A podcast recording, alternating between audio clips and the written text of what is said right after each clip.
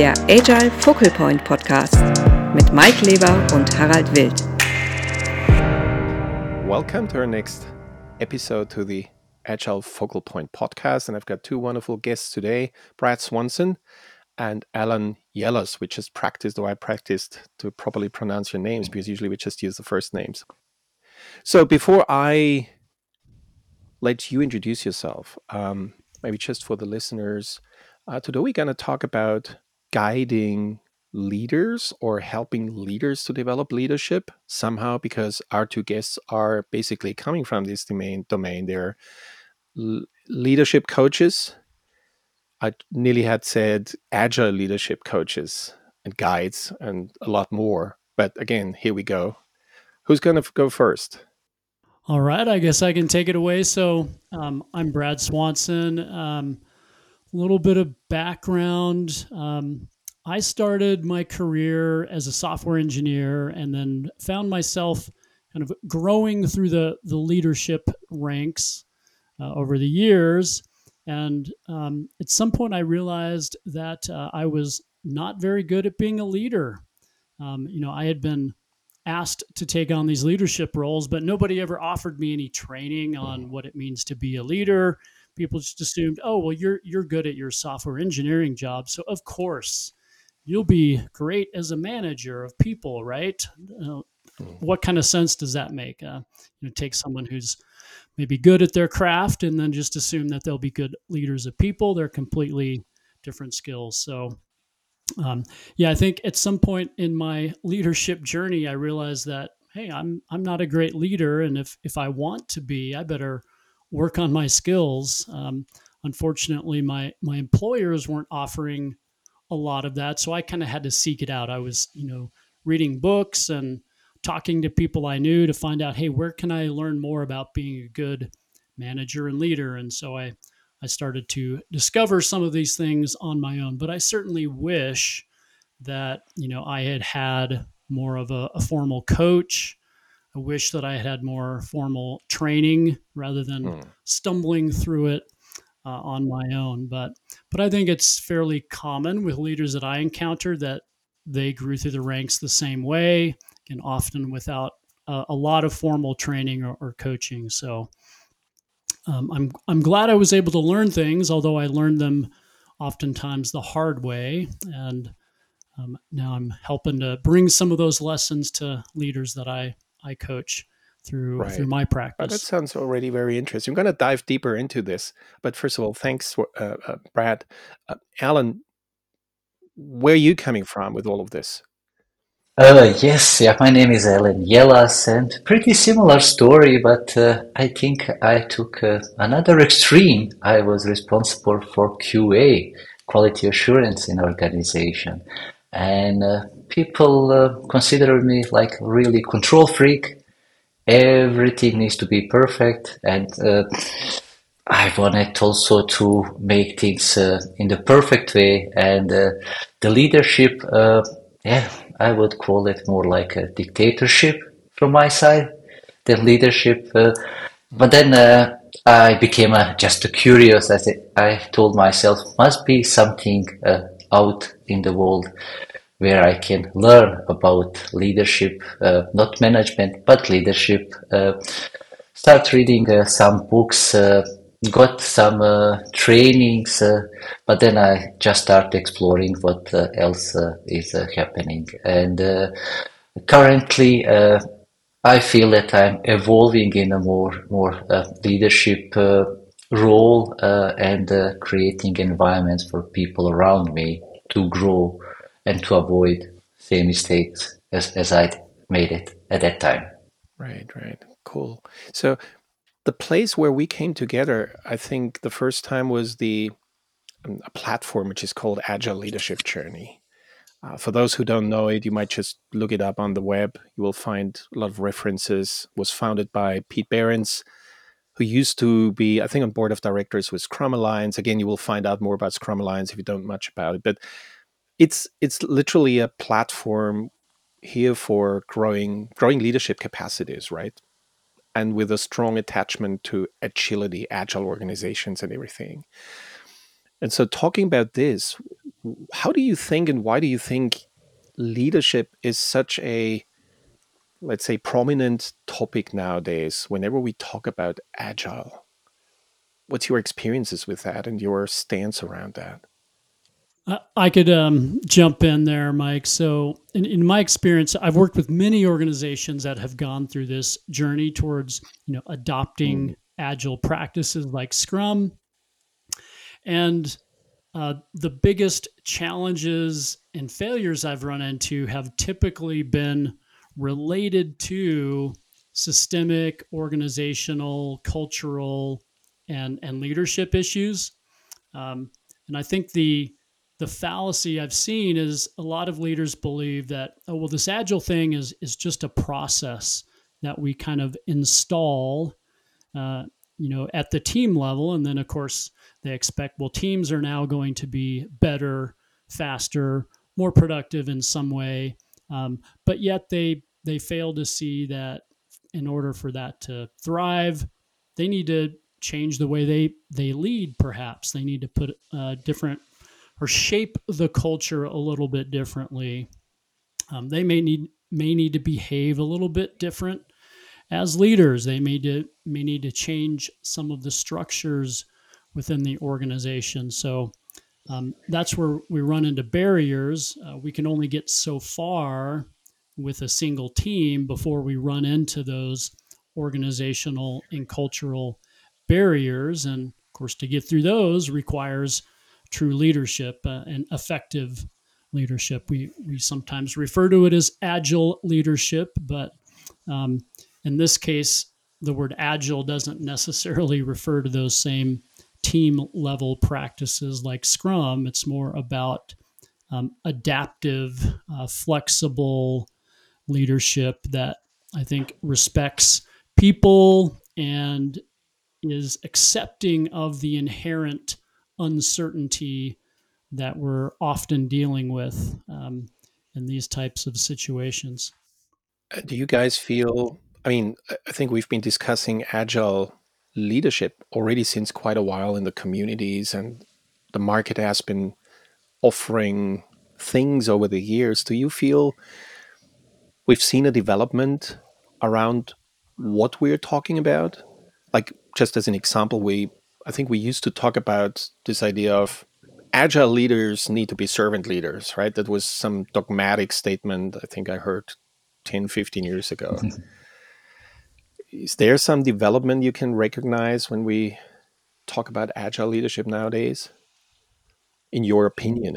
In, in my experience and opinion, uh, many leaders I met, they are aware only on these uh, agile frameworks like Scrum, SAFe, or some, some other frameworks, uh, they are not aware of uh, evolution that is happening around us in the world.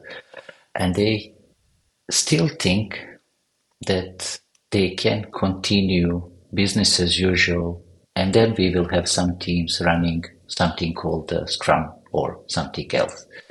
Uh, in uh, recent year, especially after COVID, uh, in my experience, I could feel that many leaders actually becoming more aware that something needs to change within them. So starting with themselves before they start considering uh, any uh, changes in the organization. That's an interesting one because I just talked a little bit before our conversation here with Brad about 2024 and you know the economy and everything ahead and a lot of leaders might now sit in the exact same seat and position to consider you know how I'm going to move this whole organization forward. And the question is how would how would a different leadership style or more awareness or anything else help me here or make a difference? Not sure about your thoughts. We just think about the people we work mm. with. Yeah, t- to me, a lot of this relates to uh, th- this acronym we hear a lot now of VUCA right. volatility, uncertainty, complexity, ambiguity. Uh, I think probably all of us would agree that we're in it in an increasingly VUCA world. Um, so a lot of a lot of leaders, you know, going into this situation may not be as comfortable with things like uncertainty. Uh, when when things have been more stable in the past, um, I think a different type of leadership could be effective. But in in this you know uncertain, volatile, complex uh, world that we're all dealing with now, I think leaders themselves need to become more comfortable with uncertainty uh, and more flexible around um, the way that they lead. So it's more situational. Um, Mike, you mentioned this idea of servant leadership, which I think some people misinterpret to be, in some ways, kind of a very weak type of leadership. Um, but but I think like um, like Bill Joiner, your your previous guest mentioned um, that the most effective leaders have this much wider, uh, much broader repertoire of leadership skills that they can bring to bear um, for for different types of situations. So rather than having just one type of leadership, one approach that they use, they're much more aware of the situation and they can use their depth of skills to bring the right type of leadership. There certainly may be situations where a leader does need to be much more assertive. Um, and there may be situations where they need to be more of what people think of as a servant leader, a more accommodative stance. But they have to first be aware of what is appropriate, and then they have to have the depth of skills to be able to lead in different ways in those hmm. different mm. situations. So leadership, you know, as such is obviously not new. And, and, I think everywhere we go, most people already say we don't need another model in addition to the, I don't know, 2000 we have already at the table. Um, but still, it's obviously interesting what you mm-hmm. already said about agile in terms of more like an attribute, you know, added to leadership.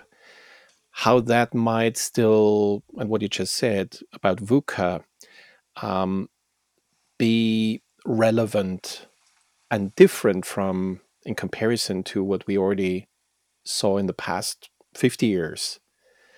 So how is how is an agile leadership model then different from what we already heard and know?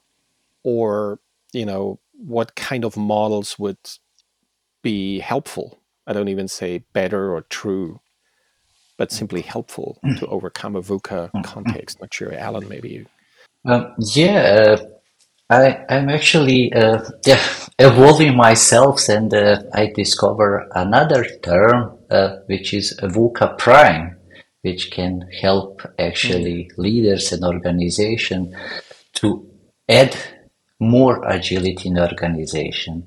And uh, VUCA Prime stands for the vision, understanding, provi- providing understanding, so, uh, looking for clarity, and then adding agility to navigate in this uncertain and volatile environment.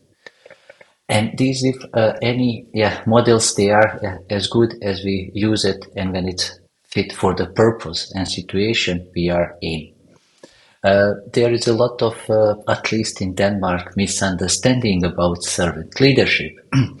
and uh, many uh, leaders feel, uh, as you said, weak. I should serve others. No, no, I, I'm the king of this company. so taking uh, some other approach, but having also uh, things uh, considering situation where are we, and then try to bring agility to navigate in this uh, uh, uncertain environment uh, many organizations are at the moment. Brad, do you want to add something? Or? Um, yeah, I think um, uh, a phrase that has stuck with me around effective leadership is the idea of confident humility. It's this kind of delicate balance of being both confident. I love what Allen said around providing clarity you know what what does success look like what is our direction what is our vision being confident in that, but then also being humility, having the mm-hmm. humility to recognize that I don't have all the answers about how we'll get there.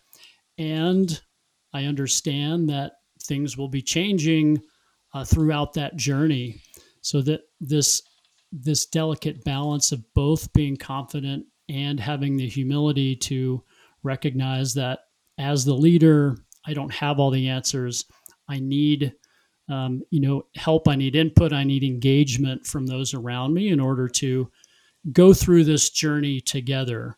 I'm confident that that we can get there, even if I don't know the exact path that we will take or every step that we'll need to take in that journey together.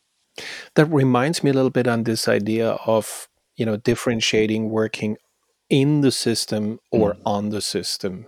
It just you know just a thought like you know bring you bring new ways of working into an organization. And and pro- maybe the question is to let loose as leaders as former leaders and you know give up control how to create these detailed arrangements and everything and get used to certain methods and everything to the organization and instead as leaders take care for the container is that something you, mm, you're mm-hmm. you're referring to and that might be t- terribly hard for anyone who's been in charge for 10 years mm-hmm. 20 years and even longer is, is that something we're looking after from my point of view, it's it is about this uh, systemic view. You know, as a leader, take the bigger picture, see what is happening, and then start trusting your people. They are capable and skillful to do the work we hired them for. Yeah, I, I would agree. I think this uh, this idea of working in the system versus on the system is another is another case where leaders need to find the right balance. What I typically find when I'm coaching leaders is they will come to recognize that they may be spending too much time in the system, excuse me, uh, and not spending enough time working on the system.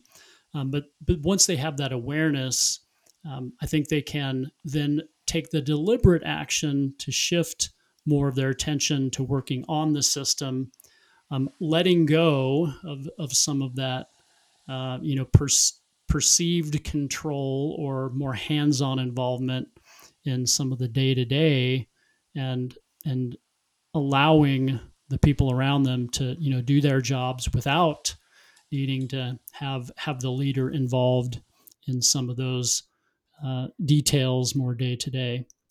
So again, it's not it's not about either or. It's about what is the hmm. right balance. Um, there, there are times when the leader does need to be, you know, hands on. Again, it's it's it's awareness situationally.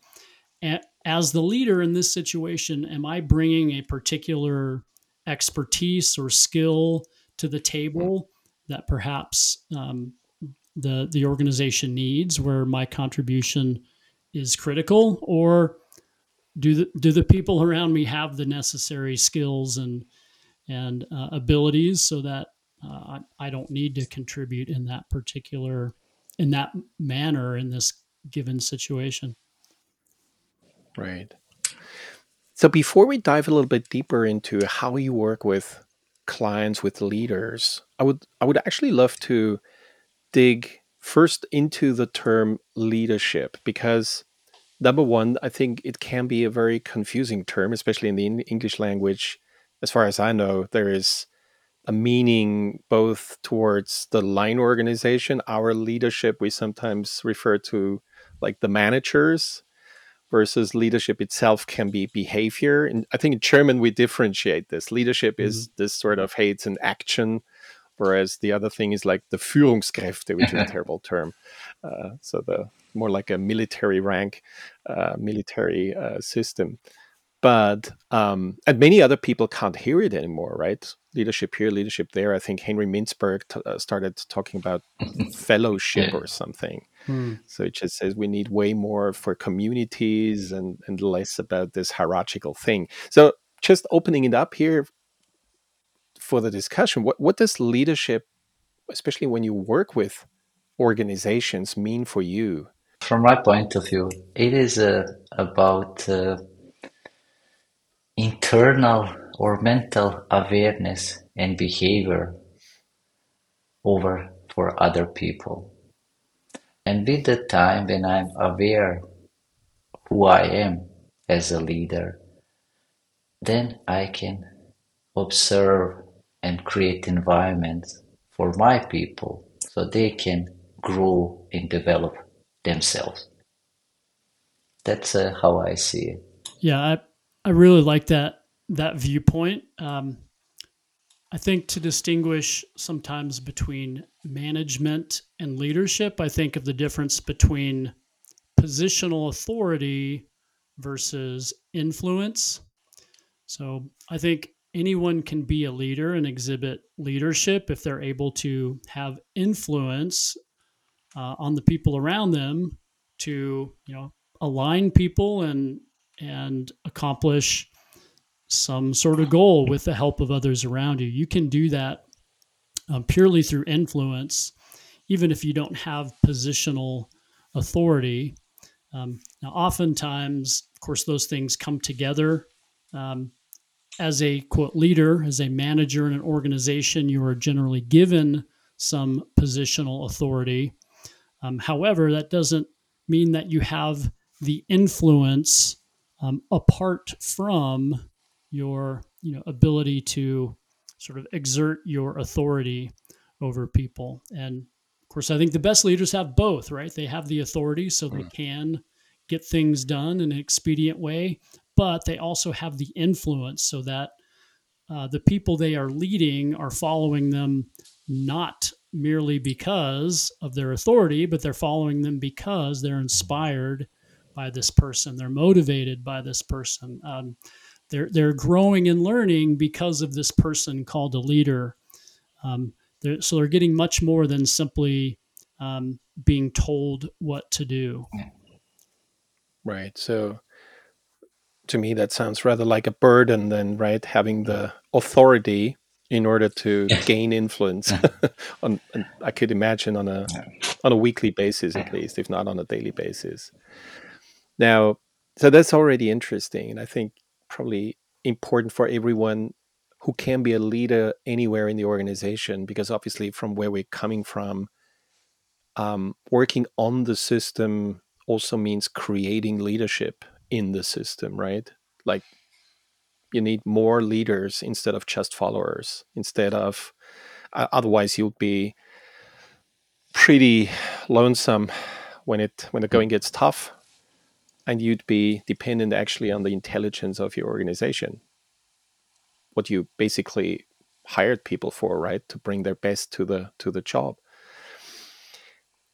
But I think we talk a lot about today how you work with more senior leaders, if not executives, probably mm. depends mm. on the size of the organization, whatever your experience is. But what we said already, um, agile has been rooted a lot in on team level, and now we talk about leadership, senior leadership. Um, if you think about your experience, how is coaching or working with such senior leaders different compared to you know working with teams or on team level it's probably a lot of changes you've gone through i can imagine over the years and that's potentially advice for anyone who who wants to follow your uh, your your path right? Just to say you know I, I would love to work more with those who've who are given influence right already who are in charge of large initiatives whatever it is. So what would i have to consider? What should i consider coming more from team level work and now you know working with a leadership team or even with executives? If i can uh, add it uh, from my experience uh, and uh, when we start bringing coaching into the leadership some leaders uh, they are scared they are not ready uh, to be coached or to be open while in the same time they are promoting uh, autonomy and uh, transparency and empowerment to the team. But then themselves, they are not ready to lead by that example.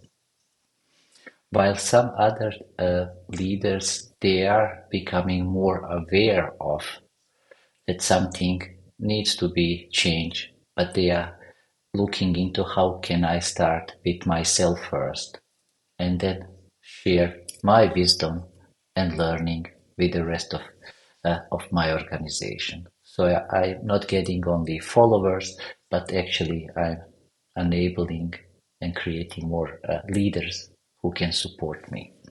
Yeah, I really like what what Allen said there. Um, in in my experience, working with more senior leaders um, compared to more team level, uh, at the team level, we, we, often focus on how to get the work done. To use our mm. our previous language, more about being in the system. Um, what I find most effective working with the senior leaders is helping them to uh, put more of their focus into working on the system and um, and doing that through the example that they set. Again, I love what Allen said here about being role models for the kinds of behaviors that um, they want to see in others. They need to be role modeling these types of behaviors themselves as leaders. So, as a coach here, you know, I can often kind of be a mirror uh, to hold up for leaders. Um, you know, people that get to these leaders, senior leadership positions, they're they're pretty smart. They're they're very smart people, in in almost all cases, they're they're driven and and um, you know they're motivated. So it isn't about giving them um, you know advice so much as it is helping to reflect back for them to see what impact their leadership approach might be having on the organization, asking questions to help them consider um, more about how they can be working on the system rather than in the system.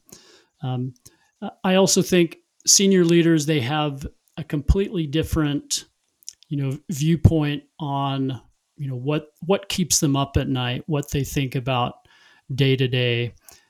They're going to be more focused on business level objectives, um, whereas folks at the team level are worried about we need to meet this next deadline of delivering this thing. Um, a good senior executive is going to be thinking much beyond that, um, thinking about much larger timeframes and much larger sort of contexts for um, what kind of goals need to be met. Right. Did you find yourself, say it this way, maybe challenged in a way when you grew into the position of becoming more of a leadership coach over the years? Or, and or, saying this way, even surprised at some points? And I know this is a hard this yeah. a, a, hard question. I'm probably asking it from my own experience somehow, and I would say yes, yes, probably to both of them. But I'd be curious about your experiences, right? To share it a little bit. I mean, just to add maybe my position, uh, so give to make it easier for you to to jump into this question. Um, number one, what what what Brad already said about senior leaders usually being pretty smart and you know changing the agenda from team level coaching towards senior executive level coaching you you suddenly recognize oh there is a there is a sort of a jump function in there. It's like we're suddenly talking about a totally different level which number two that's my surprise. Um, they were usually asking very clever questions. They were not interested in how does this and that work. You know, they were really usually asking me about a br- way broader picture, which I had not thought about. And the challenge I I personally, as I'm sharing this now from my side, I I recognized in in in, in the first sessions, in the first client um, engagements I had on this level years ago, was usually just this difference in you know how can i say? In focus you had to bring to the table as a coach. If not to say precision and and, and everything else like the, that the demand was way higher you suddenly recognize a little bit of a pressure here.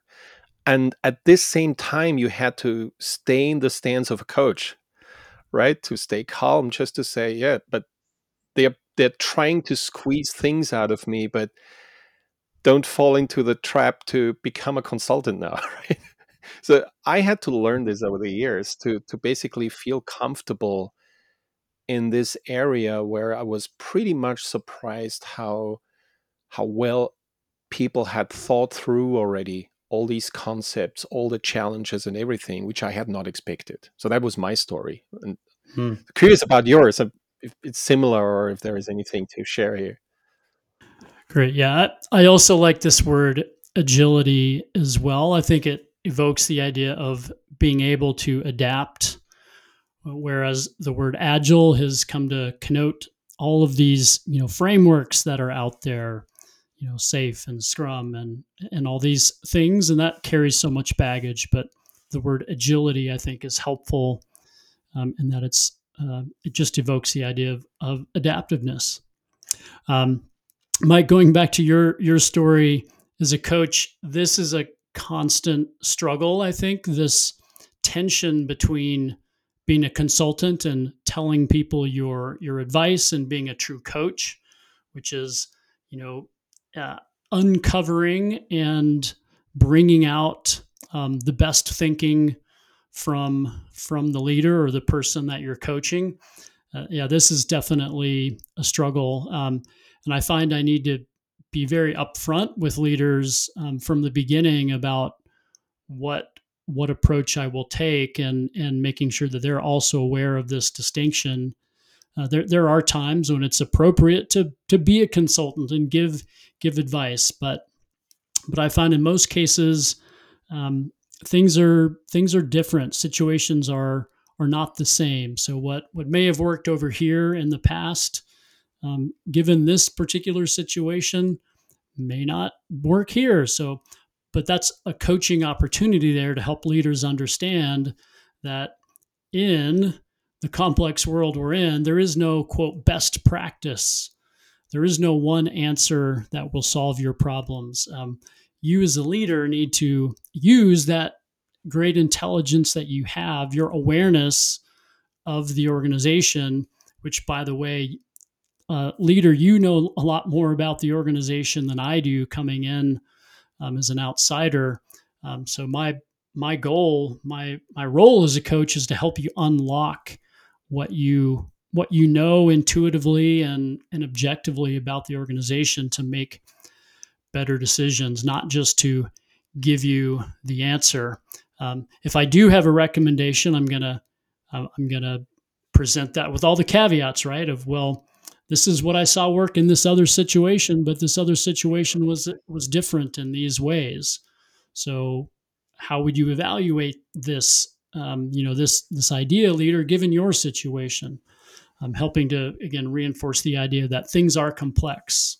There is no one one best practice that that fits every situation. Right.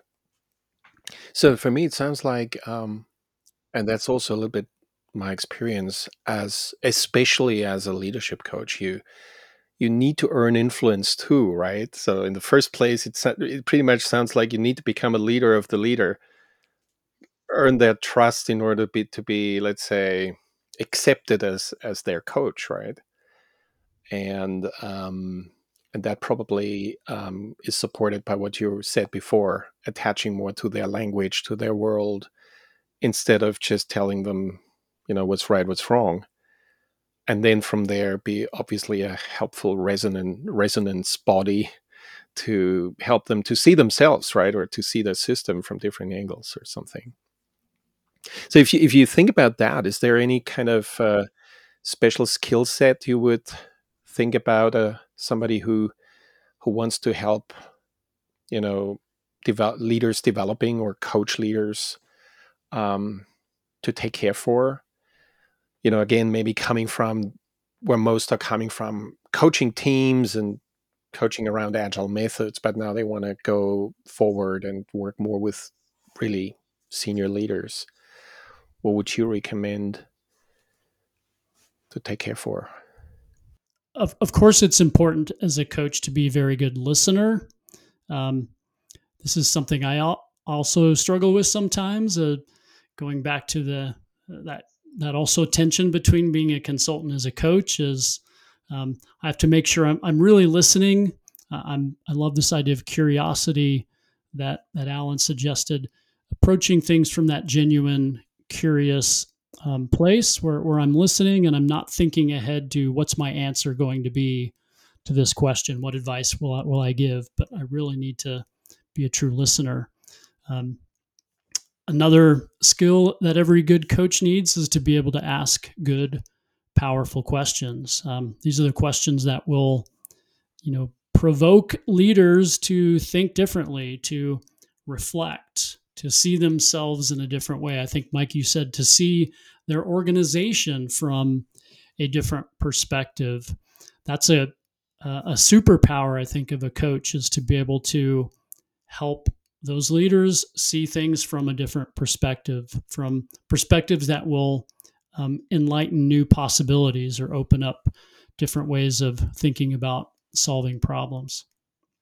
What I just wanted to reflect on what I heard, I liked how you were more relating to, how can I say, mental stances for you know working as an as a leadership coach and, and that probably relates to how you self get coaching from anyone. Uh, frequently, uh, you know, look after self reflection, if not on a daily basis, uh, and so on and so forth. Develop yourself, right, in order to be a proper instrument for somebody else. Um, but I'm, I also know, and that's true for every coach, but in this case, it's very interesting. Um, you know a lot of tools you use in your work developing leaders. So I'd be curious a little bit to hear, uh, let's say, what's your favorite tool you, you usually use or refer to when you when you when you are in the position or in, have the opportunity to really help one or more leaders to to develop themselves. Let's see what comes. If there is any tool to be yeah. mentioned, or if it's even not possible, I'm not sure. Let's see. Mm.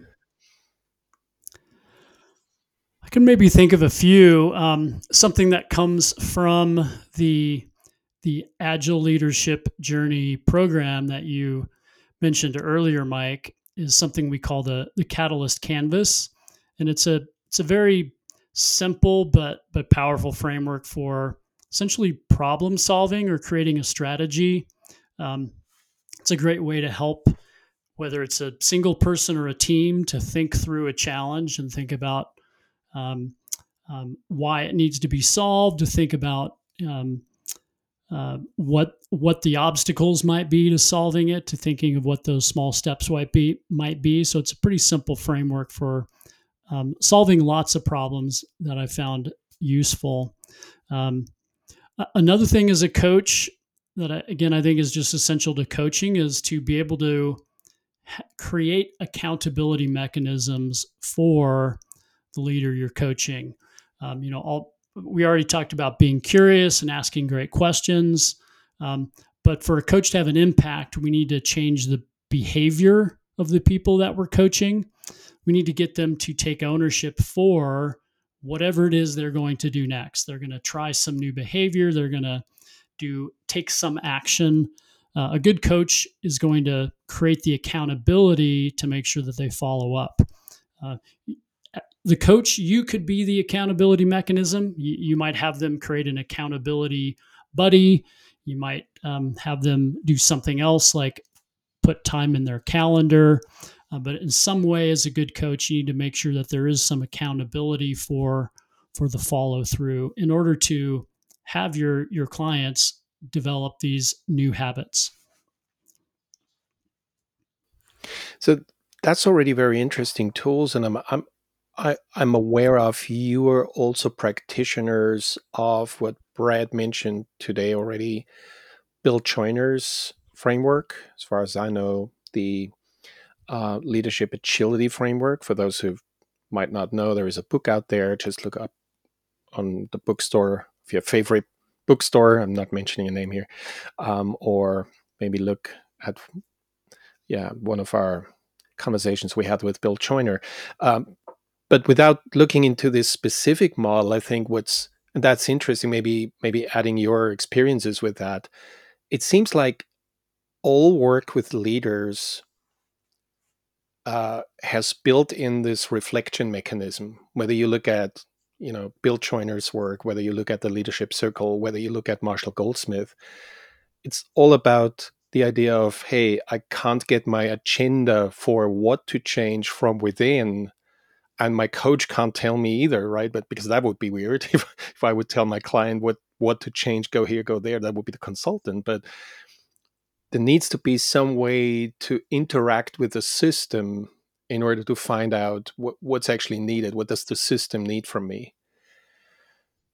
And again there are different tools for this and they're probably a little bit heavier and also theory heavier because it's not only the tool, but it's more or less the thinking behind. And what I'm referring here to for you know for everyone who wants to look up vertical development is is the term here. If you want to look up on the internet we're not going to dive too deep into that. But what i'd be here interested here what your experience this kind of intervention are in practice? Because i i feel this is a very challenging one right asking anyone to literally create a mirror and number two look into it which is probably the harder thing. What what your experience with with this kind of intervention? It, it's an interesting uh interesting thing you, you raise up here mike. Um i think th- this gets to to me the idea of having an intentional deliberate coaching relationship with with someone where you have a coaching agreement from the beginning. Um, and part of that coaching agreement is helping your client to agree uh, that you know we will be asking them tough questions. We will be asking them to reflect on their own behaviors. Um, we will be kind of holding up that mirror. Um, the client needs to be willing to look into that mirror. That's that's the tough part. Uh, all of us, I think, have been at points where uh, we didn't really want to look ourselves in the mirror and admit to what we were seeing. Some of the, um, you know, less desirable characteristics that show up in that mirror. Um, that's that's uncomfortable to confront that reality sometimes. So I think it's important to um, make sure that's acknowledged up front in a coaching relationship that we will be looking in the mirror a lot, and there likely will be times that you don't always like what you see, but that's okay. That's that's how the growth happens, right? It's it's in the awareness of what it is that you want to change to be a, a different type of person, a different type of leader. Maybe to circle back to Mike's question, um, these leadership frameworks, things like leadership agility or leadership circle, I think the power of those in part is that it, it gives leaders some concrete or specific things that they can focus on. It gives them an, an idea rather than this vague notion of be a better leader. Um, these give us more specific skills we can focus on. Maybe it's I need to have better one on one conversations. Maybe I need to think more about um, my own emotional intelligence maybe i need to think about how i'm shaping the culture of the organization. So they kind of give us they give us targets that we can we can aim for. Um, and i think that's a, a real valuable part of the of those frameworks. So where we're currently coming from is a lot about working with individuals right? Coaching an individual leader. And at the same time um, leadership is more a systemic capability maybe you know talk about the whole organization but let's let's focus on on, on the leaders in, in, at this point. Do, do you do you see a major difference then or do you even maybe have a preference to work with leadership teams instead of going into one-on-one coaching? I mean one-on-one coaching can be obviously a very specific uh, engagement right? You, you've been called in somebody wants you as a coach and here we go but if you work with an organization, you might rather say, hey, it's not only the CEO, but it's the C, all of them, right? Yeah. And just your experiences would be interesting here. Yeah, I, I can touch on that. I, this is a great insight, Mike. I think we, we talked earlier about the distinction between team level coaching and executive coaching uh, or leadership coaching, but leaders themselves typically are working within teams. Um, in order to really um, get things done, leaders need to work with their own teams. And so I think we can we can also bring some of those team coaching skills to executive teams or leadership teams to help them be more effective together so that that group or team dynamic amongst a group of managers and leaders is is incredibly important for uh, the impact it has on on the culture on the the way that the organization evolves so um, i i definitely see huge value in being able to coach a team of leaders together in addition to one on one. I think the one on one can reinforce and and amplify what happens in the, the team coaching setting as well. Uh, yes, uh, I prefer also working uh, with uh, teams of leaders uh, because uh, it creates situation where they are kind of supporting each other and they can put themselves in the teams, their team's shoes. And then when they are evolving as a leaders individually, they are also helping to evolve on the team level because they are learning from each other. One model you mentioned already, the model from Bill Joiner uses the term catalyst leader. And it's just one of the stages of development which are in this model. Again, everybody can look it up and but catalyst itself refers already to a lot of things and it somehow sounds like it is a how can i say influential and effective stance if you're able to act as a catalyst because obviously you're catalyzing change organizational change positive things positive outcomes whatever. Um, are you aware of catalysts? Have you ever you know met people who, where you felt like they evolved to a certain degree that it felt like a catalyst and somehow a very developed person or you know is it somebody out there whom you whom we might know a prominent person uh, easily relate to believe it or not uh, my previous manager at least what i could feel it he was true catalyst.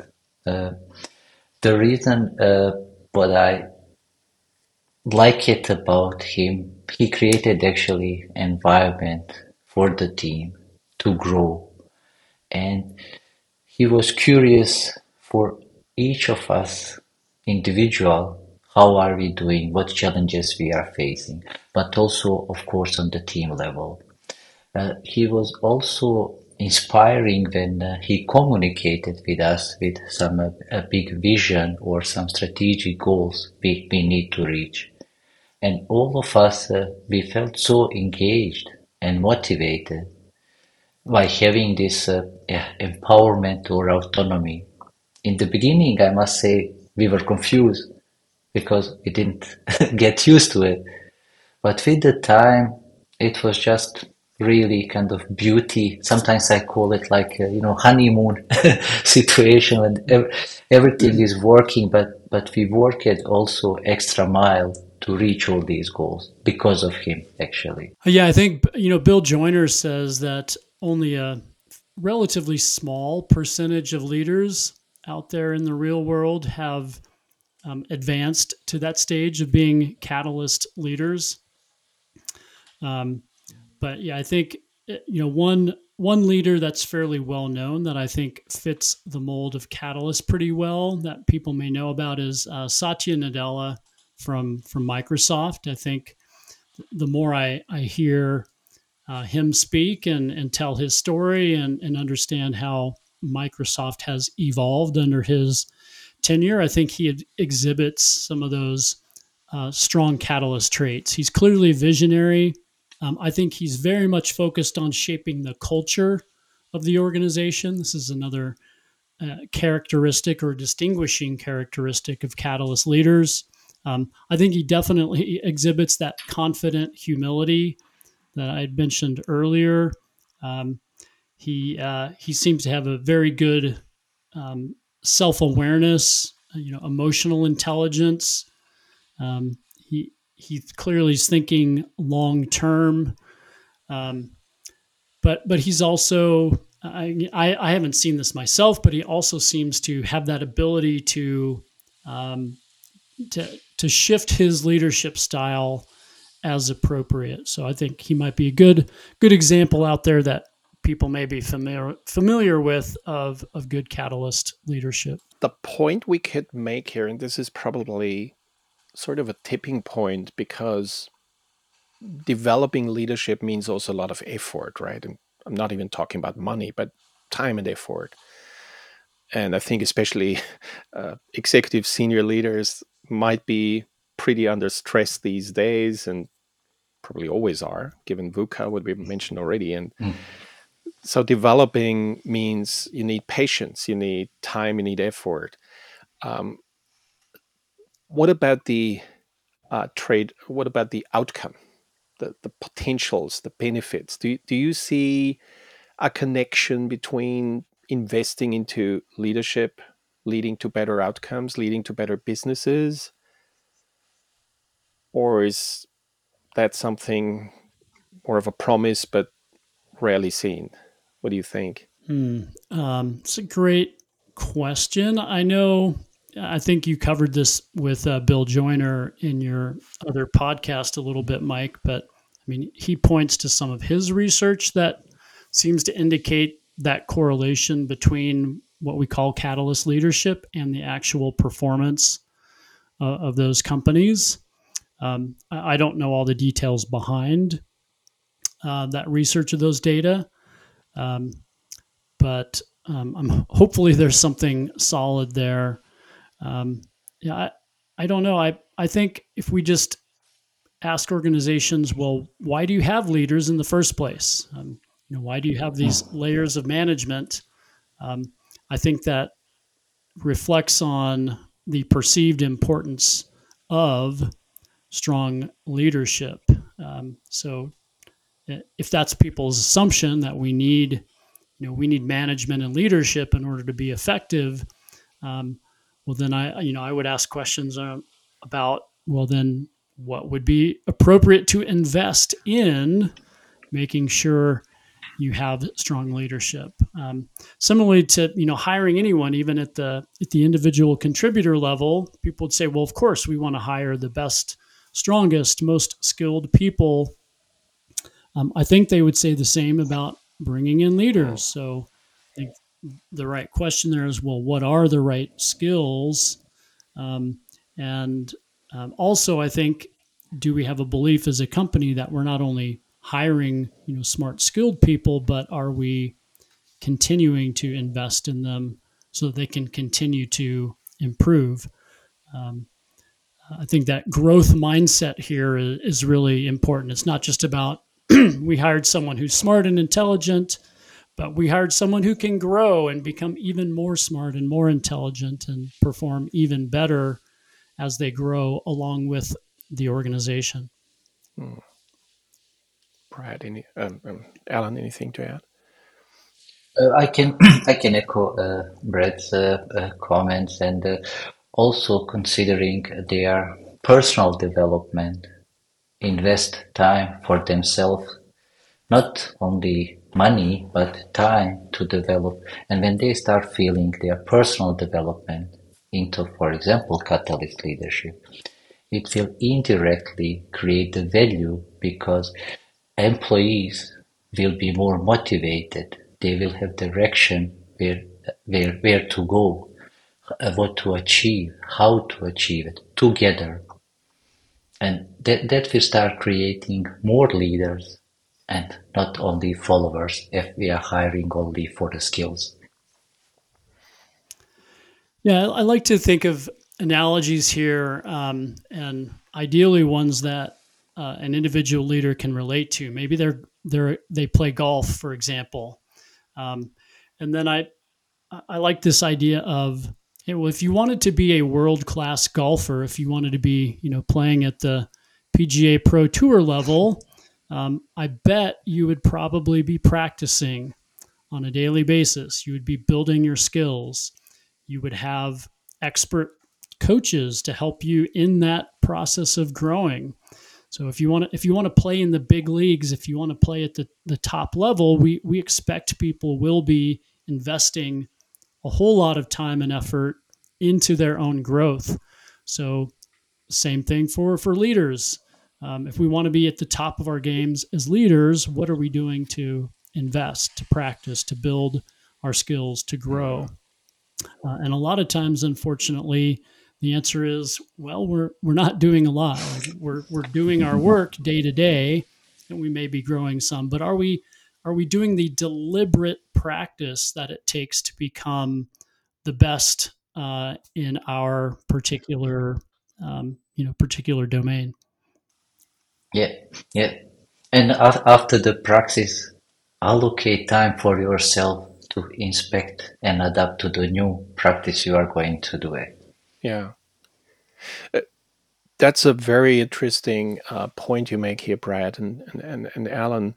Um, especially because if I think more of the maybe advanced organizations, you probably might meet individual leaders who might say, I'm at my best already and I'm I'm doing all of this. I have the best coaches in the world. But what they often probably lack is uh, working with the other leaders so they work on themselves, but they don't work on the system, right? And it's this again what you mentioned before with the team. It's again a team, and uh, I sometimes think about this. What if the organization wants better teams and better teamwork, but the leadership team doesn't go first or it doesn't work at all as such? So there's sort of a mismatch, and so I think there is a lot of possibilities to think about for every organization. One of the final questions I I have, and I'm not sure about your client experiences, which kind of clients you work with, but you know, we're we're living in fast changing times, and I think also generations change a lot. We talk about generation Y, you know, X, Y, Z. Z is, I think, the latest. Uh, there's, I think there is even a new one. I can't remember which one exactly relates to which, but um, that, in my view, that you know creates a different demand how organizations what kind of leadership organizations need and at the same time potentially bring different kind of leaders forward which can be a hope or a challenge depends on right? And um, what, what's your experiences with that or your your views? Maybe it's also just views into what's coming in the in the next 5 10 20 years. I guess one uh, one thing that I I struggle with is some of these broad generalizations of of different gener- generations. Um, I think it's in some sense kind of dangerous to to make statements like, "Oh, well, millennials are this way," or "Generation Z is this way," and um, you know there there may be some truth in that um, on average, but there's a lot of variation among people. And I, I think as a good leader, um, it's important that you understand people as individuals. Um, even if I do have, say, millennials or, or Gen Z people in the organization, I shouldn't assume that they all act like I hear people say millennials or genera- Generation Z people act. I need to know well what what is this person's background? What what is their motivation, what is their style. Um, get to know them as as individuals uh, and not just treat them as uh, you know caricatures that we hear maybe in the media about how certain generations um, may behave. Uh, I I, uh, I, I see it as well uh, that uh, because of these distinctions, generations, different stuff, but it's also I see it as a positive sign for the leaders as the next steps in their evol- evolution towards better leadership. Is it catalyst leadership, for example? As long as they are aware what is happening, understanding VUCA world, then it might help them to navigate in this uh, uncertain environment with the young people, different demands, and so on. And that's also requ- require self-reflection, in my opinion. Where I am now, what is coming, how can I do my best to enable my organization or my people? Yeah, I, I was just realizing a good quote from from Ted Lasso: "Be curious, not judge judgmental." So um, I think as a good leader, I, I would want to be curious. What can I learn from people from a younger generation? What different perspectives do they have? What value can they bring rather than being judgmental about saying, well, oh, th- those people are this way or that way? Um, be curious. They might be different. You know, maybe maybe it is true, in fact, that genera- Generation Z is this way. Well, if so, be curious about that. See what we can do to learn from these younger generations. Right. Exactly. We can we can only learn, right? Right. Now, that would have been my last question if not another thing just popped up in my mind. um, maybe we can't we can't be without these days uh, talking about the future. And you know already AI is a thing, and it's not it's not about AI as technology alone, but it's this sort of generative AI, which is suddenly not only putting out text but already putting out video and voice and everything and it just seems like in the future you could imagine a coach being literally created from you know a, a machine and number two even a leader could be created out of the machine and I won't go further because otherwise we need to spend another six hours here. But to just to wrap it up a little bit and maybe more into the nearer future, let's talk about the next 12, 24 months, which is already obviously a lot of time. What's what's mm. your thoughts about these developments and what should we look after here?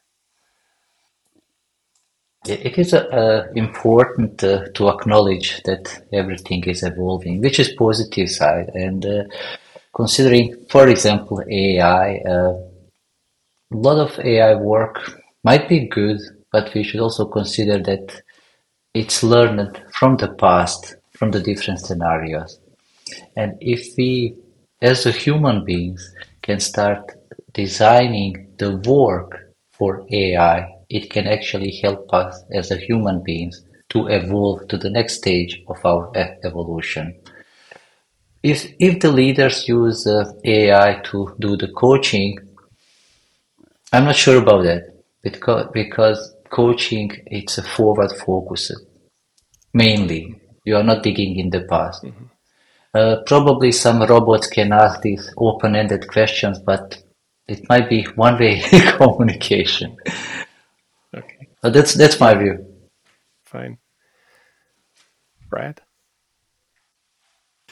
I guess I, I see definitely AI is going to have a big impact. Um, I believe it will it will help people, humans, to become probably more productive um, and be better at what they do.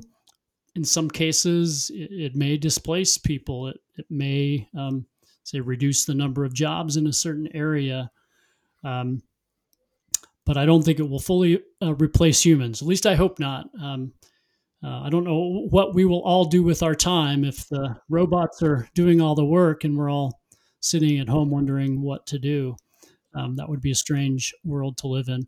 But I do think more generally, it's this is a great example of the uh, the rapid pace of change, that the VUCA world mm-hmm. that we talked about, right? I mean, this is just yet another example of why leaders need to be prepared to adapt. Um, we need to react to what's happening with AI. Um, and there's a lot of uncertainty about what it will mean in the future. So, um, but we, we still need to move forward. You still need that, um, the ability to move forward as a leader.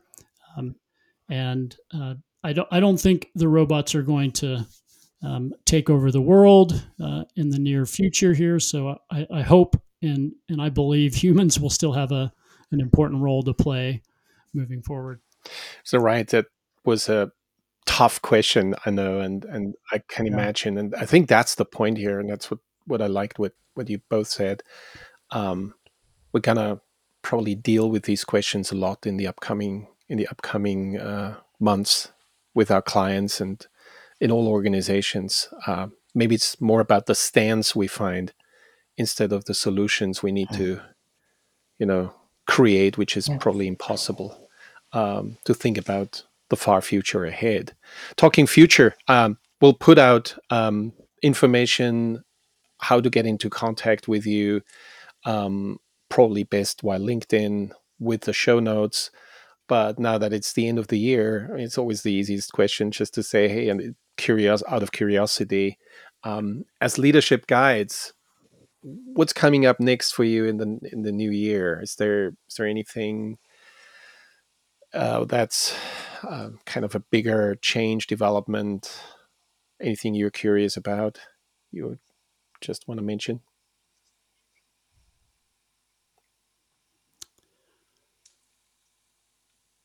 Ooh, that is that is a a, a good thought provoking question. Um, Especially for a short answer, right?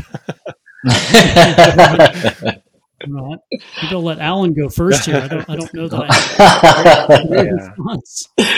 I uh, as a as a agile leadership guide, uh, I will probably start to do some uh, online training with this program what we have. Uh, but then uh, I would like to maybe start exploring options to write a yeah, small book mm. about uh, the mod- model uh, I I shared with you today, uh, and of course share my my experience uh, and also together with this yeah leadership, working with the leadership uh, teams, and thinking about how they are evolving. So it's kind of big big things. Yeah, I'll look forward to seeing Allen's book. I'm very curious to hear more about uh, this model that you mentioned. I think for me, um, I'm looking at, at being able to do uh, team level coaching with leaders. So we, we talked earlier about how I think that has can have such a huge impact, um, and and I'd love to, uh, and I hope I will have more of those opportunities to work with teams of leaders together to expand the impact they can have across their their organizations. Awesome. And and to create that true sense of team. It's mm-hmm. not just, you know, a, a group of leaders who happen to be working in the same company, but to help them become true teams working together. Right. Awesome. So I'm I'm looking forward to hearing more from you. And again, we're in contact via different opportunities and and I can only recommend everyone to get in touch with you. And I know you you'll be on some online cohorts facilitating leadership programs next year again. And so whoever got curious um, you know just contact Brad or Allen and see what they they'll be up to next year and might offer you as a as a pot- potential for learning and growing. Brad Allen, it's been a pleasure talking to you. Um, wish you all the best for the rest of this year and already for the next upcoming year. And thanks again for your valuable time. Yeah, thank you for the opportunity, Mike. And it was great to um, get to riff off of Allen. We I love the conversation. thank you, Mike, and thank you, Brad, uh, for this opportunity. And looking forward to continue discussion on another media.